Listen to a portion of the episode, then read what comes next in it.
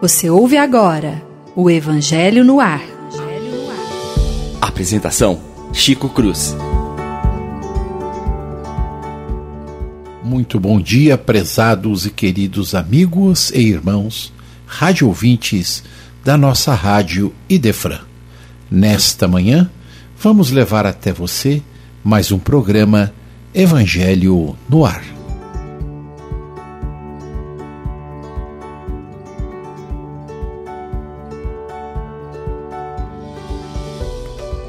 Hoje nós vamos iniciar o programa falando um pouquinho na continuação dos notícias históricas do Evangelho que a gente começou na semana passada, né? A gente vai falar um pouquinho da continuação, falar sobre os escribas, né? Todo mundo sabe que é, escribas é um nome que se dá para aquelas pessoas que sabiam escrever, porque lá na antiguidade, desde os memoriais tempos do Egito antigo, essa função não era para qualquer um, não era todo mundo que sabia escrever. As pessoas tinham dificuldade nesse processo, né? A escrita existia, mas ela foi sendo desenvolvida ao longo de milhares de anos. E a civilização hebraica era, como já todos nós já sabemos, é, das mais atrasadas para o período. Eles, eles eram briguentos, eles eram é, interessados nas coisas da matéria, mas escrever não era o forte deles. Então, entre uns e outros, entre uma tribo e outra, sempre aparecia alguém que tinha esse interesse de aprender a escrever, conhecer, etc. Então, era uma função importante Assim como era o, o pessoal que cobrava imposto, né? Os publicanos eram também importante a figura do escriba. É por isso que hoje na nossa sociedade, vocês a gente tem que parar para pensar, né? Tem um presidente, um vice-presidente nas sociedades anônimas, mas tem um tesoureiro e tem um secretário. Isso vem lá de trás. Nós trazemos isso incorporado ao processo das nossas existências. Então, para que a gente possa entender um pouquinho melhor, eu vou ler para todos nós o que está escrito aqui no Evangelho segundo o Espiritismo a respeito dos escribas. Diz Kardec: No princípio, nome dado aos secretários dos reis de Judá e a certos intendentes dos exércitos judaicos. Mais tarde, essa designação foi aplicada especialmente aos doutores que ensinavam a lei de Moisés e a interpretavam para o povo. Tinham causa comum com os fariseus, dos quais partilhavam os princípios e a antipatia contra os inovadores. Por isso, Jesus os junta na mesma reprovação. Bom dia, William. Como vai? Tudo bem? É um prazer, uma satisfação tê-lo novamente conosco nesta manhã é, para editar o nosso programa do Evangelho no Ar. E aí, o que, que você fala para nós sobre os escribas? Bom dia, Chico. Bom dia a todos, bom dia aos ouvintes. Mais uma vez agradecendo a oportunidade de estar aqui com vocês. É uma honra para mim, né? Mais uma vez estar aqui com doutores da história, né? Bem, Chico, como a gente pode ver até no Evangelho e na, na história, né? Os fariseus eram aqueles que detinham o saber de conhecimento da escrita, da leitura e isso mostra o poder que eles tinham. Na Bíblia, eles eram conhecidos como os doutores da lei. Era eles que interpretavam as escrituras, era eles que poderiam debater sobre os fundamentos da Torá dentro do, dos templos de Judá, né? E, do como consta aqui no Evangelho, da mesma forma, eles tinham a mesma opinião que os fariseus. Então, eles eram contrários às doutrinas do Cristo, né? Achavam que eram contrários às leis e os dogmas redigidos pelo, pelo, pela Torá, né? Então, da mesma forma, com o poder que eles tinham, pela sabedoria que eles tinham, eles reprovavam o ensinamento cristão. E da mesma forma, eles foram colocados como hipócritas nos livros da Bíblia, de Marcos, de Mateus, de Lucas, tá? Muito obrigado, Will. Eu vou passar a bola para o Leon Denis, grande amigo e companheiro. Bom dia, meu querido amigo Leon. Como vai? Tudo bem? Bom dia, Chico. Bom dia, William. Bom dia, nossos ouvintes do nosso Evangelho no Ar. Eu estou muito bem, muito feliz de estar aqui mais uma vez e nesse momento falando dos escribas. Isso. Começaram aí na numa questão política, na verdade eles trabalhavam, eram uns servidores públicos da época e eles vão para dentro dos templos. Mas a repugnação para eles era igual da sociedade. A sociedade os via de uma forma muito pejorativa, porque estavam associados ao Estado, estavam associados a um pseudo-conhecimento que eles faziam questão, né? De, de passar, de passar, mas tinham o privilégio das letras, do conhecimento, mas usavam isso da pior maneira possível. A gente sabe que eles se associavam muito aos fariseus e a imagem deles não eram tão ruins e tão condenadas por Jesus quanto os fariseus. É interessante a gente pensar, né? E a gente precisa, assim, é, fazer algumas elucubrações a respeito. É, a gente não pode comparar o tempo de Jesus com o nosso tempo, a, a distância é muito grande. E as funções também são grandes. Mas o que a gente percebe é que algo ao longo dos milênios foram se aprimorando ou foram se aperfeiçoando, e hoje nós temos relações parecidas nas diversas organizações religiosas ao longo dos tempos e na atual sociedade, em quaisquer religiões. Nós temos aqueles que interpretam a lei, mas temos aqueles que escrevem a lei. E isso vale a pena a gente entender. Escrevem, repetem ou não né, o conhecimento que está é, sendo instruído aí ao longo dos anos, é, tanto na Bíblia quanto fora dela. Eu acho interessante a gente pensar o quanto que isso é, faz peso na nossa sociedade hoje. E o quanto que é interessante, né? No decorrer da história, se nós pegarmos os escribas, que são os que interpretavam ou mesmo redigiam a lei, como elas foram sempre moldadas ao poder político. Como isso dava poder à massa política. Porque eles entendiam da forma que eles convinham. E assim foi na época do Cristo. Os, junto aos fariseus e os escribas, eles deturbaram os ensinamentos da Torá, para quem já teve a oportunidade de ler, né? Eles deturbaram os ensinamentos da Torá, os dogmas, de acordo com que, aqueles que eles entendiam corretos. Porque também o Torá ensina o amor ao próximo. É verdade, isso, é, isso é, é completo, é, é, verdade mesmo. Mas não é privilégio dos judeus, né? A gente vai ver que os cristãos, os católicos interpretaram, as missas foram rezadas em latim por muitos séculos, para que as pessoas não entendessem o que estava sendo publicado, né? Então é importante a gente ver que ao longo dos tempos isso é um costume pejorativo que, que acompanhou sempre as religiões evangélicas protestantes. Poucos tinham acesso ao conhecimento, à interpretação, né? era feito de acordo com fosse a conveniência de quem estava no poder. Isso atravessou os séculos. Basta você pegar o primeiro conselho de Nicéia, né? Quando Sim. Constantino ele vai trazer o cristianismo para dentro de Roma, o cristianismo é totalmente interpretado de acordo com o que era política da época. Tanto que grandes coisas do cristianismo que nós temos hoje é pagão. É né? verdade, é verdade. Inclusive o casamento no que nós é, temos hoje, é. ele é pagão. É, ele é persa, na realidade é, sim, é uma mistura, né? Porque o véu que a, a, a, noiva usa é o véu persa, que até hoje é hábito comum entre os islâmicos, né? O casamento entre os indianos também, né? Então, é, houve um enxerto, a, a, verdade é essa. E grande parte desses enxertos aconteceram já nesse período. E é impressionante a gente perceber como que a religião está ligada diretamente às questões políticas. Inevitavelmente, né? Exatamente. E a gente pega as atrocidades, né? No final do século, se não, me, se não me falha a memória, quando você começa a ideia da escravidão, porque perguntam também ao papado, né? Porque você tem um, raças diferentes ao mundo, e quando nós, pela Rota da Seda, descobrimos a África e começamos a, a dominar Ásia, os escravos, a, né? Ásia, né? né? a Euroásia, você tem um problema. O que, que a igreja vai falar da escravidão?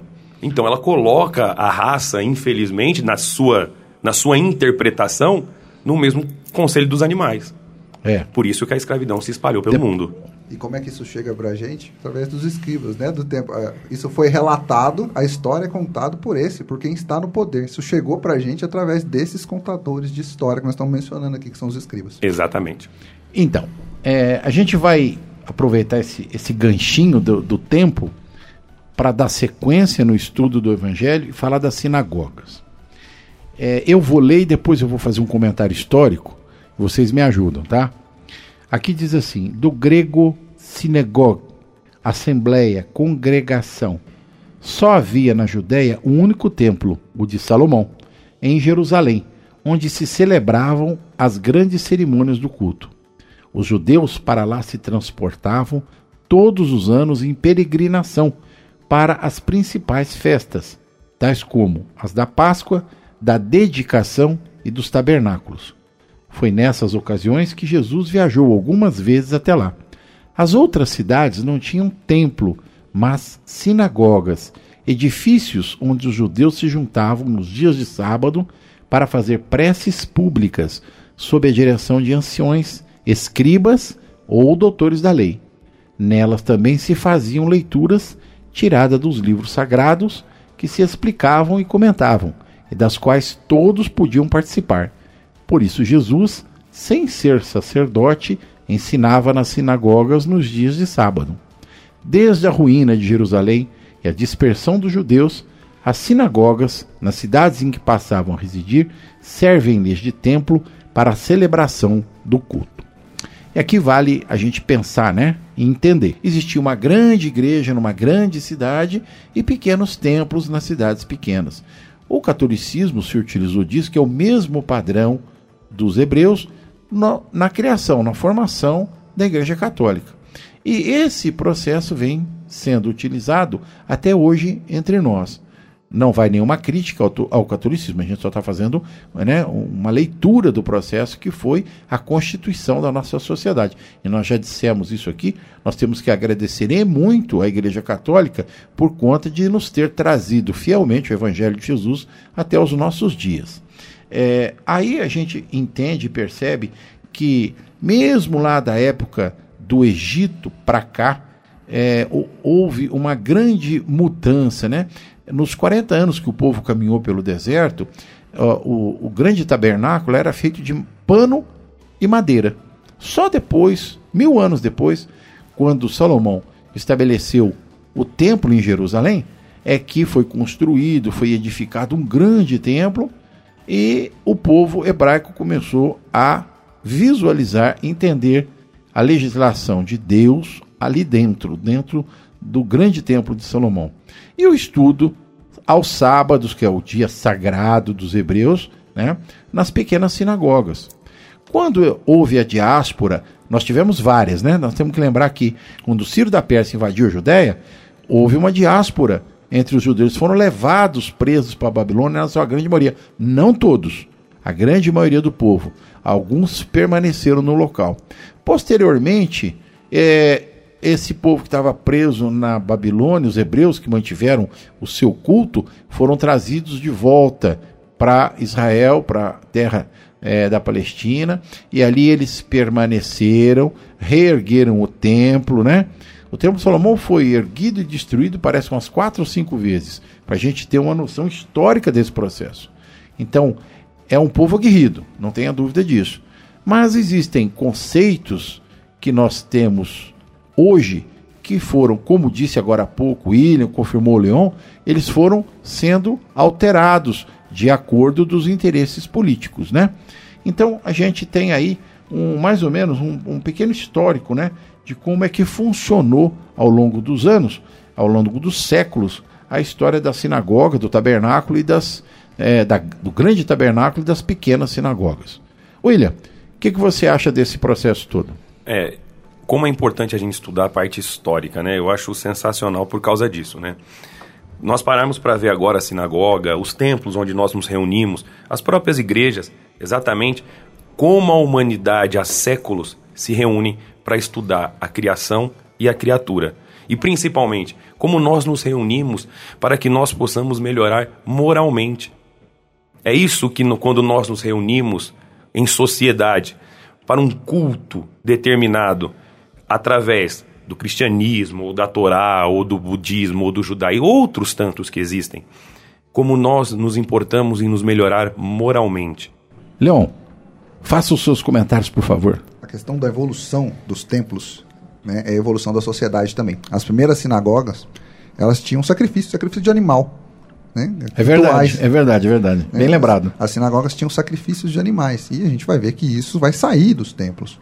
Um, comentário importante que é preciso deixar: as, os primeiros templos, como o Chico mencionou, a gente já estudou isso antes, as mulheres pouco frequentavam.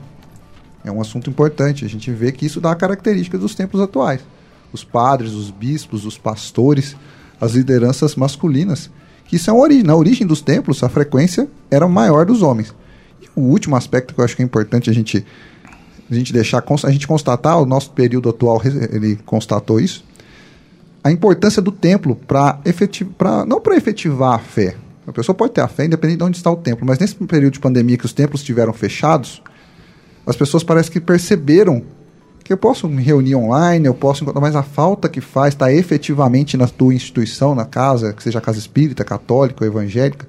Isso, de certa forma, isso perturbou a, a nossa, nossa sociedade, está perturbando ainda. Só que eu tenho um primor né, nesse, nesse momento. Olha como vai ser o retorno aos templos, como as pessoas vão voltar e o valor que a gente vai ter para esses templos pós tanto tempo fechado, né? Isso vai ser muito diferente. Você, eu tenho essa expectativa. Você está querendo dizer então que você acha que a questão da fé vai se aprimorar por conta é, desse afastamento que nós tivemos nesse momento agora? As pessoas vão retornar aos templos com mais fé, com mais esperança das coisas? Aquele, a gente está tendo uma oportunidade de viver uma saudade né, daquilo que existe. E nós estou com a saudade de frequentar a reunião do centro. Eu tenho ouvido isso dos participantes, do Padre Vitor, na instituição onde eu trabalho, de várias instituições que vontade de voltar para aquela reunião, para o espaço, mas a gente se encontra, a gente se vê, está na rede social, mas a, a, o espaço físico. Presença. A presença, existe tudo, existe todo um, um padrão vibratório que envolve, parece que aquilo ali realmente leva o, o conceito de templo para um outro patamar, para um patamar que não é material. Uma comunhão de pensamentos, né? Exato, entendeu? Vibração. Vibração, vibração, vibração, vibração exatamente, né? vibrações. É, é muito mais fácil a gente olhar e abraçar do que a gente ver e escutar. A realidade é essa, né? Então a questão vibracional presencial é muito maior e muito melhor nessas circunstâncias. Como o movimento pandêmico ligou nós a uma religião, ligou nós a Deus, como as pessoas estão mais preocupadas em, em ser do que ter. É, a questão da fé, acho que é, a gente que está vivenciando esse processo do Covid ao longo desses anos, é, eu digo anos porque já, já fez um ano, né? Já está com mais de ano aí, né? Foi em outubro do ano passado, então de anos. É, a gente não sabe quando isso vai terminar. É, é, interessante a gente fazer uma análise, né? Pensar pelo menos é, o como que isso tem é, reverberado positivamente no coração das pessoas. É, há uma claramente uma mudança de perspectiva de olhar para as questões da religião, da fé né? Isso tem unido, acredito eu, muito mais é, aqueles, a, principalmente aqueles que já tinham esse, esse, esse processo é, frequentando as igrejas, né? Agora com o distanciamento, é, parece que houve um acaloramento desse processo, né? É interessante a gente comentar tudo isso, porque na sequência do Evangelho nós vamos falar sobre os saduceus. E aqui vale a pena a gente fazer é, um, um intervalo, vamos dizer assim, né? Fazer um, um, uma, um ter um olhar diferenciado com as coisas. É, para a seita dos saduceus, é, que se formou, né? Por volta do ano 248 antes de Cristo, assim chamada por causa de Sadoc, seu fundador. Os saduceus não acreditavam na imortalidade da alma nem na ressurreição, nem nos bons e maus anjos. Entretanto, acreditavam em Deus, mas não esperando nada após a morte. Só o serviam visando recompensas temporais, ao que se limitava sua providência segundo eles. Além disso, a seus olhos, a satisfação dos sentidos era o objeto essencial da vida. Quanto às Escrituras, atinham-se ao texto da antiga lei, não admitindo nem a tradição nem qualquer interpretação. Colocavam as boas obras e a execução pura e simples da lei acima das práticas exteriores do culto. Eram, como se vê, os materialistas, deístas e sensualistas da época. Esta seita era pouco numerosa, mas contava com pessoas importantes tornou-se um partido político em constante oposição aos fariseus. É interessante a gente pensar, e eu vou pedir aos companheiros que comentem isso, mas o meu pequeno comentário é o seguinte, né? Como é que a gente consegue reunir junto ao mesmo grupo materialistas, deístas e sensualistas? Porque uma coisa não casa muito bem com a outra. Eu sou materialista é uma coisa, eu sou deísta e outra, porque o materialista normalmente não acredita em Deus, pelo menos modernamente. Não acredita em Deus. E eles não. Eles acreditavam em Deus, mas não acreditavam na perspectiva da lei. Sensualistas, porque eles eram ligados especialmente aos prazeres da carne, nós sabemos disso. E interessados materialmente em tudo que eles poderiam conseguir. Como é que a gente pensa um pouquinho disso? Ô, Leon, o que, que você acha? Como é que funciona isso na sua cabeça? Para mim é a questão da conveniência. O que, que é conveniente, eu trago para minha interpretação legal. Então, nós já que eu vou devolver a bola para um colega aqui, que ele está chamando a gente de doutores, aqui nós vamos falar com um legalista. Vamos passar para um advogado. Para lei, né? Vamos, Exato, vamos falar pra lei. o cara, o cara Vamos da lei, né? O cara da lei, é o já que ele advogado, fala né? sobre- o que tem acha. razão, tem razão, tem razão. Vamos falar com o nosso amigo legalista. O que, que é? Porque como a lei pode ser conveniente para mim. Eu- O que eu faço, eu interpreto, eu interpreto da forma que for conveniente É. aos meus interesses, não é isso? Exatamente. O que os saduceus faziam exatamente isso. Era interpretar a lei de, de acordo com o que era necessário a eles. É político, então. Político. O que nós... O que Tudo nós é político, então. Tanto que no final aqui fala, se torna um grupo político. É verdade. E se você pegar a parte histórica, o fariseus, saduceus, o interesse do poder leva ao interesse político. E junto com isso leva ao interesse material. Eu ter mais, eu ser mais em sociedade. Agora, a questão que nós temos que analisar é o seguinte: eles também derivam, do, antes disso, de uma religião. Se tornam políticos. Mas eles são tão importantes na época, menos, sendo, menos numerosos, exatamente pelos adeptos que tinham, porque como eles vinham de Sadoc, Sadoc, né? De acordo com a Constituição de Ezequiel, eram eles que poderiam ser, falar dentro dos templos. Por isso que eles tinham esse poder político. Porque como nós estamos estudando, nas sinagogas também, começa movimento político. Então a religião e a política está sempre muito ligado. E aí você pega um grupo que é extremamente materialista, extremamente. O que, que é ele deísta? Deus está lá, já criou tudo, então tá bom. Daqui para frente o que tiver a acontecer vai acontecer. Então eu vou viver a vida ao meu bel prazer. O que eu puder adquirir, eu vou adquirir. E assim eles faziam com a interpretação das leis. Interpretavam com aquilo que era melhor para eles. Sendo certo ou errado, infelizmente, pelo que nós acompanhamos, por eles serem os materialistas, não, eles também eram malquistos na sociedade. Porque quando você se torna materialista como eles, você se torna uma pessoa sem escrúpulo. Então, você tem aqui uma ideia de religião que, creio eu, né, se você pegar a parte histórica no final, ela é muito mais embasada numa ideologia política do que religiosa. É, Entretanto, ele tem que ter uma, algo de religioso. O Leon Denis, no Cristianismo e Espiritismo, logo na introdução ele fala que o homem tem necessidade de uma crença como ele tem necessidade de um lar e de uma pátria. Ou seja, era preciso criar uma ideia, de um- uma ideia de crença, mesmo que legalista, mesmo que materialista, mas precisava ter uma crença, por isso deísta, né? para poder manter as pessoas atidas ao diálogo deles. Então tem, essa, tem essa, essa necessidade de parecer uma crença. Mas é claro, a gente vê que a política sobrepõe o, o interesse em apoiar. É, eu, eu vejo é, com muita clareza isso, e comungo da, da opinião de ambos, né? Porque o processo que a gente enxerga, é, e, e me salvo, melhor justo, podem me contestar, fiquem à vontade, né? É que servir a Deus para eles era, antes de mais nada, servir a eles próprios. Um processo extremamente egoístico, né? Que vale a pena a gente observar e pensar. É, será que nos dias de hoje nós temos é, pessoas ligadas ao cristianismo que se parecem com os saduceus? Que a gente precisa olhar com um olhar racional e lógico para aquilo que nós estamos vendo por aí. Então, existem algumas seitas cristãs, por exemplo, sem citar nenhuma aqui, é, deixo na consciência de cada um, que os seus interpretadores da lei, os seus doutores da lei, interpretam, mas colhem. E colhem muito materialmente. Então, me fica muito parecido, não sei se eu estou errado, podem contestar, mas a impressão que a gente tem é que os saduceus continuam por aí. Eles só mudaram a forma, a cara, mas eles levam políticos para dentro do templo, eles fazem conchavos políticos, eles participam da política assiduamente, batem no peito, falam de Deus, passam o saquinho, cobram um absurdo, levantam o dinheiro lascado, mas estão aí falando de Deus.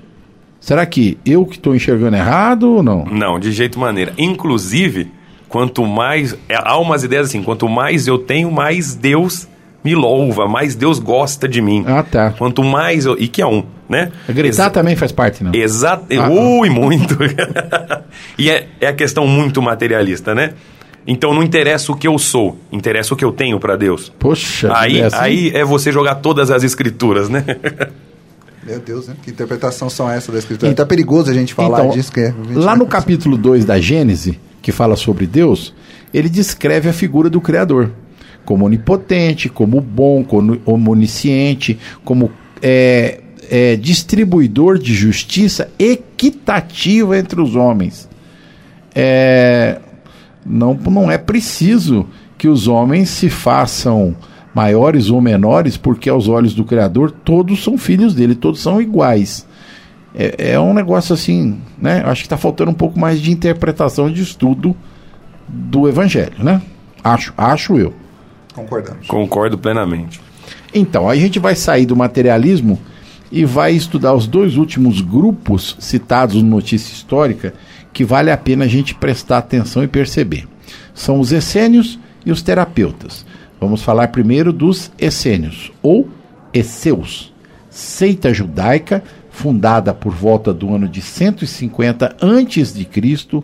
no Templo dos Macabeus, e cujos membros, que moravam em espécies de monastérios, formavam entre si um tipo de associação moral e religiosa. Distinguiam-se pelos costumes brandos, pelas virtudes austeras. Ensinavam o amor a Deus e ao próximo, a imortalidade da alma e acreditavam na ressurreição. Viviam em celibato, condenavam a servidão e a guerra, usavam comunitariamente seus bens e entregavam-se à agricultura. Opositores dos saduceus sensuais, que negavam a imortalidade, dos fariseus rígidos em práticas exteriores e para os quais a virtude era só aparência. Eles não tomaram nenhuma parte nas querelas que dividiram essas duas seitas. Seu estilo de vida compara-se ao dos primeiros cristãos, e os princípios de moral que professavam têm feito algumas pessoas pensarem que Jesus fez parte desta seita antes do começo de sua missão pública. O certo é que ele deve tê-la conhecido, mas nada prova que lhe fosse filiado, e tudo o que se escreveu sobre esse assunto é hipotético. Aqui tem uma notinha no pé do no rodapé da página diz assim: A morte de Jesus, supostamente escrito por um religioso essênio, é um livro completamente apócrifo, escrito a serviço de uma opinião determinada e que encerra em si mesmo a prova de sua origem moderna. Eu quero, antes de pedir a palavra dos amigos, né, a opinião de todos, eu quero fazer aqui alguns comentários e deixar a nossa opinião particular. É, é interessante a gente pensar o seguinte: que já existia dentro do povo hebreu alguns pequenos agrupamentos que já se amoldavam aos princípios de moral e ética de Jesus. Como em todo grupamento social, há um grupo que no desenvolver, no desenvolvimento de uma sociedade, vai se modificando para melhor. Então, os essênios eram um grupo que primava pelo bem, pelo amor, primava pela imortalidade da alma, acreditava na ressurreição. É, eles tinham um trabalho de amor ao próximo, porque eles acolhiam aqueles que batiam às suas portas necessitados. Eles faziam também um trabalho social. Vocês vejam que se a gente for olhar com o olhar é, da socia social hoje, é, o grupo era cooperativista. Eles faziam um trabalho muito mais voltado para as questões sociais, é, individuais, né? social individual, não social coletivo. As pessoas estavam é, ligadas aos princípios morais. Então, na realidade, como a seita se aproximava muito do que o Cristo pregava, é, muita gente aí confundiu a coisa. É importante a gente fazer uma ressalva. É, eu sempre digo nos meus estudos que Jesus em nenhum momento precisou de ninguém para pregar o seu evangelho. O que ele fez foi nos dar o exemplo santificado do grupo, da equipe. Quando ele reuniu doze discípulos, ele o fez para nos mostrar que o processo de evolução se dá muito melhor e com muito mais facilidade quando nós estamos trabalhando em grupo e não sozinhos. É, trabalhos sozinhos são para avatares, para espíritos de alto nível de, de escol. Não é o nosso caso. Estamos todos mais ou menos no mesmo nível. Então é importante que nós percebamos que os essênios é, partilharam dos princípios cristãos antes do Cristo, permaneceram nesse processo, eram judeus, não eram cristãos, e assemelhavam o seu agrupamento, o seu pensar a eles. Sócrates e Platão, 500 anos antes de Jesus, pensava igualmente em hipótese alguma eram cristãos. Então a gente vai encontrar ao longo de todo o desenvolvimento da humanidade pequenos agrupamentos como os essênios em diversas partes sociais do mundo que pensam desta maneira: amar ao próximo como a si mesmo. Isso é interessante a gente perceber. Leon, fique à vontade para os seus comentários. Interessante com os essênios é a questão da dosagem. Porque como eles não dosam a, a questão deles serem extremistas, são celibatários, né, eles são austeros nas virtudes. Isso dizimou os essênios. Você não tem essênio, porque eles são celibatários. Você se tornou essênio, celibatário não tem uma continuidade dessa, dessa seita, porque eles eram extremistas nesse sentido. Então, é onde Santo Agostinho diz que o caminho é o equilíbrio, é o caminho do meio. Né? Porque se você for materialista como um saduceu, você vai seguir por um caminho. Se você for extremista, achar que a vida, desprezar totalmente a matéria, virar celibatário, você também vai impactar na continuidade do trabalho da tua seita. Então a gente faltou, falta o caminho do meio para os essênios. É importante, como o Chico revelou aí, realmente eles têm antes de Jesus todo um trabalho relacionado ao trabalho assistencial, social. Eles são ligados à agricultura, isso é muito interessante, porque partir do momento que eles são ligados à agricultura, a consciência da divisão dos alimentos, da importância da alimentação e que todos tenham acesso à alimentação, isso é um debate fantástico. Se a gente pegar a importância da agricultura lá no começo da história, porque é ela que acaba com o nomadismo, ela que muda as sociedades, e é a agricultura, e se você pode trazer ela todos os tempos, ela é fundamental para a estrutura das sociedades. Uma sociedade que tem alguém como os essênios ali, que tem o foco na agricultura, a preocupação com a alimentação, isso é uma preocupação em alimentar os povos, é uma preocupação social, você acalma os fervores, tem quem alimente a população. Né? A gente sabe da importância que desse povo a essa época. Então, são fatores para serem pesados, claro que o radicalismo no, na questão do celibato e nas algumas virtudes, isso pode ter interferido na, na sequência do, do, trabalho dessa seita, mas eles são importantes, né? Eu vou passar isso pro, pro, pro comentário do William aqui, mas eles são os, talvez os primeiros próximos aos nossos cristãos, são os que dão origem aos nossos costumes cristãos, né? Essa, essa questão da, da, da atenção social, do cuidado com o entorno e não com, só com cuidado com o ser.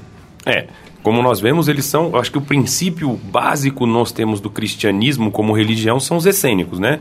Até porque a forma como eles viviam, como você colocou, a ideia, a, a, comunhão de pensamento entre eles, eles eram considerados até nazaristas, né? Porque eles eram a serviço de Deus, viviam a serviço de Deus. Agora, uma coisa muito interessante da parte histórica é que exatamente por esse extremismo deles, eles sempre praticarem o bem, e sempre se relegarem primeiro a Deus e depois eles, a sociedade em si, como você mesmo disse, o celibatário fizeram com que eles não tivessem uma vida muito longa. Porém, essa ideia que eles viviam não foi muito aceita. Até porque ele só é aceito depois dos que descobrem os manuscritos do Mar Morto, né? E na biblioteca de Alexandria, né? E se descobre esses, esses é, como eu posso dizer, evangelhos apócrifos, né? para quem quiser, tem uma passagem muito bonita que fala do Evangelho de Tomé sobre essa mesma ideia de cristianismo que eles mesmos pregavam, tanto que é uma ideia muito interessante dentro do, do da biblioteca de Nag Hammadi, que existe sobre os essênios, que eles acreditavam que tanto os homens quanto os animais eram um templo vivo de Deus, que era uma ideia diferente da época. E isso é uma coisa que às vezes até teve essa, esse combate. Eles eram culto religioso, não eram? Essas ruínas pertenciam aos essênios? Que só depois dos manuscritos Mar, do Mar Morto, que foi levantado, que pôde comprovar essa região que realmente os essênios viveram, a forma de vidas que tiveram, porque pouco se falava nele na história. Mas o quanto que é profundo o ensinamento, que tanto não há prova, claro, mas é os, exatamente eles relegam que Jesus pode ter vivido um tempo com os essênios, exatamente pela ideia do cristianismo. Tá? Então, o quanto é importante os essênios para a nossa cultura cristã hoje. Foi breve? Foi breve.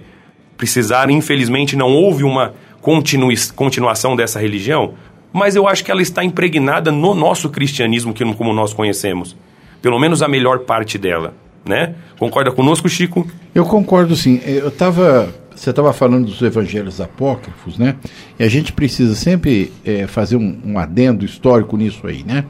É, foram encontrados esses evangelhos apócrifos, considerados apócrifos, né? É, nas margens do Mar Morto, né? Na Cisjordânia, num lugarzinho chamado Quarã.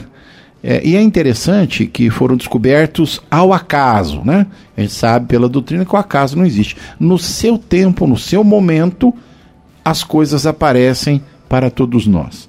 E é importante a gente observar que essa seita que viveu mais ou menos aí, teve um tempo de duração em torno de 200, 250 anos, ela existiu pré-Jesus e pós-Jesus mais ou menos no mesmo período, e foi extinta, ela acabou. É, sabe o que me faz pensar? Que os espíritos que estavam ali reunidos é, tinham uma missão, que era antecipar a vinda do Cristo, auxiliando de alguma maneira na difusão das ideias cristãs, porque veja, é, aquele período em que o Cristo veio não veio por acaso. Ele veio porque estava pronto. Diz Kardec que naquele momento o povo hebreu estava mais qualificado para entender as lições de amor ao próximo. Então, pré-Jesus, essênios. Pós-Jesus, essênios. E além dos essênios, como está escrito aí no nosso evangelho, os terapeutas, né? E a gente vai entender um pouquinho melhor disso. Ô Leão, você tem alguma coisa para falar dos essênios? Não, excelente. Acho que vamos fechar com os terapeutas aqui e a gente amarra. Tá bom. Deixar. Então, os terapeutas, né, do, do grego terapeutes, formado de terapeuem, de servir, de cuidar, ou seja, servidores de Deus ou curadores. Sectários judeus contemporâneos de Cristo, estabelecidos principalmente em Alexandria, no Egito tinham grande relação com os essênios de quem professavam os princípios. Como esses últimos entregavam-se à prática de todas as virtudes, sua nutrição era de extrema frugalidade, votados ao celibato, à contemplação e à vida solitária, formavam uma verdadeira ordem religiosa. Filon, filósofo judeu platônico de Alexandria, foi o primeiro a falar dos terapeutas. Considerou-a uma seita do judaísmo. Eusébio, São Jerônimo e outros pais da igreja pensavam que eles eram cristãos. Fossem judeus ou cristãos, é evidente que, assim como os essênios, formam um traço de união entre o judaísmo e o cristianismo. E essa fala do Kardec é que qualifica todo o trabalho, tanto dos essênios como dos terapeutas. Ambos os grupos fizeram exatamente isso. Foi um traço de união entre uma sociedade e outra, entre uma seita e outra. Então, entre o princípio, é, entre o fim do paganismo, o princípio do cristianismo, o princípio do cristianismo e o princípio do catolicismo, que a gente precisa dar um pouquinho aí, né, uma separadinha aí, porque a gente tem uma diferença. E a gente sabe disso. Né? O catolicismo é, incorporou princípios cristãos, porém, nós sabemos que não está totalmente envolvido com o processo cristão. Torno a repetir, não vai aqui nenhuma crítica, mas apenas né, uma leitura do processo que nós vivenciamos. E a gente tem que ser honesto conosco mesmo nesse processo e nesse princípio. Então é interessante a gente pensar que tanto essênios como terapeutas fazem parte desse agrupamento pré e pós-Jesus. Leon. é uma constatação que a gente tem aqui. A constatação que para sair de doutrinas que eram politeístas para a primeira doutrina monoteísta, a importância dos essênios e dos terapeutas, né? Eles fazem justamente, Kardec faz aqui a constatação. Eles eram vistos como judeus por alguns povos, depois vistos como os primeiros cristãos, e na verdade é isso que essa é a missão que eles vieram cumprir, fazer a união, ligar é a união da, dos primeiros princípios para poder dar continuidade. É como se fosse o ponto, o elo que vai enganchar a, a cultura. A cultura dos judeus, a primeira cultura monoteísta, com a cultura cristã, ter, ter, ter, terreno preparado, a gente vai conseguir que o cristianismo dê os seus primeiros passos. É, é aquele, como o Chico falou, né? Nós temos aquela passagem pré-Cristo, quando toda a sociedade vai se amoldando já alguns ensinamentos do cristianismo, e pós-Cristo, que a sociedade vai também já administrando esse entendimento moral melhor das relações humanas, da relação entre Deus e, o criado, e a criatura. Houve uma solidificação do processo entre uns e outros. Exatamente. E, e o te, a, os terapeutas trazem uma coisa muito interessante. Por isso o nome terapeuta, né? Porque eles cuidavam, eles achavam muito interessante o seguinte: eles tinham uma, uma doutrina do seguinte se nós adoecesse, adoecesse o corpo fisicamente, era exatamente por maus cuidados que nós tínhamos com a alma. Por isso que a terapia você cuida da, do, da sua alma, é né? Verdade. Do seu interior na terapia, né? Você está querendo falar isso para o psicólogo, é isso? Exatamente para isso. Daí que vem o nome terapia. Dos terapeutas que, se você adoecesse fisicamente, o problema estava fixado em sua alma. Por isso, a importância do tratamento da alma. Lei da causa e do efeito. Lei da causa e do efeito. Aquilo que a alma não fala, o corpo ressente, Exatamente. né? Exatamente. A gente tem um trabalho muito forte na, na área da psicanálise e da psicossomática por conta disso, né? A gente sabe que muitas das doenças que estão incrustadas em nosso corpo, no somático, eles são resultados da nossa incoerência junto à alma e a gente precisa tratar isso. Né? Eu acho que a sua colocação em relação aos terapeutas foi pontual, foi cirúrgica, né, Will? Eu acho que é exatamente isso. E ao, no princípio do processo cristão, quando Jesus nos deixa a, a lei maior, ama o teu próximo como a ti mesmo, se nós formos trabalhar isso, não é, Leão? A gente vai trabalhar isso, a gente vai percebendo que quanto mais eu faço pelo próximo, mais eu faço por mim mesmo. Não é? Você não acha isso, Leon? Com certeza. A, a terapia, o amor como uma terapia, né, para cuidar do nosso próximo, para poder cuidar do entorno, isso realmente é o que vai fazer o cristianismo conseguir vencer a toda a dificuldade que ele tem nesse período que Jesus está aqui. Quando percebe que é preciso cuidar do todo, cuidar da essência, cuidar dos seres do entorno. É isso que vai fazer o cristianismo vingar, vencer. Os terapeutas têm um papel fundamental nesse desse processo, porque percebem isso. Esse cuidado é a doutrina do cuidado que vai fazer com que o cristianismo prossiga. Pra, apenas para finalizar a parte histórica que nós estudamos, a importância da parte histórica trazida no, na codificação kardeciana é exatamente isso.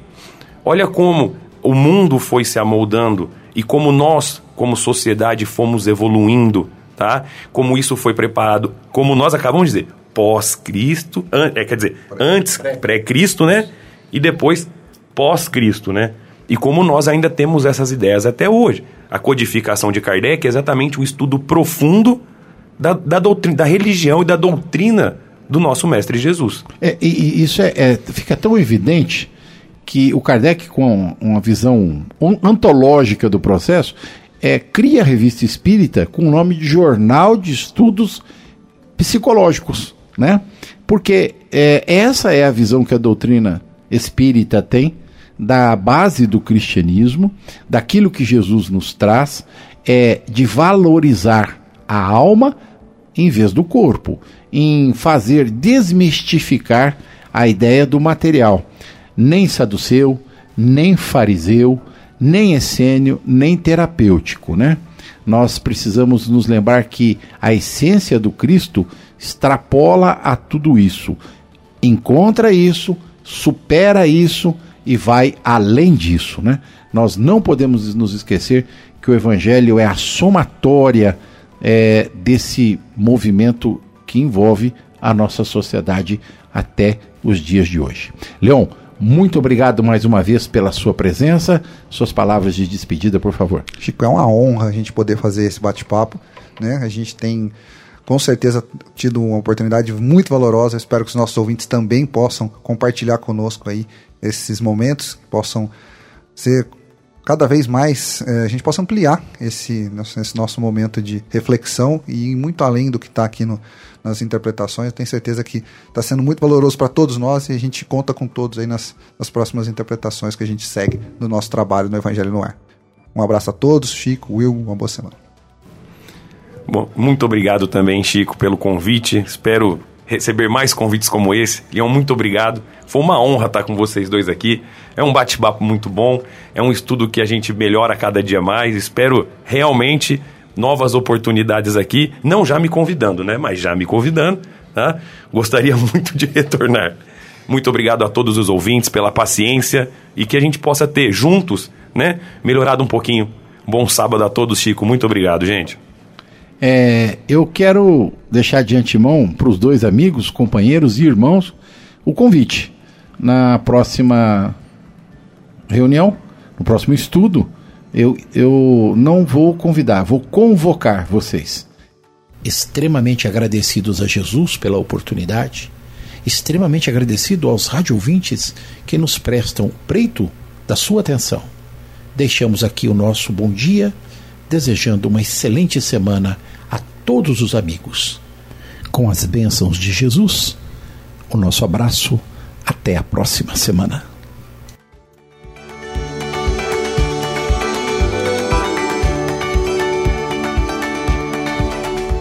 A Rádio Idefran apresentou o Evangelho no Ar. O Evangelho no Ar.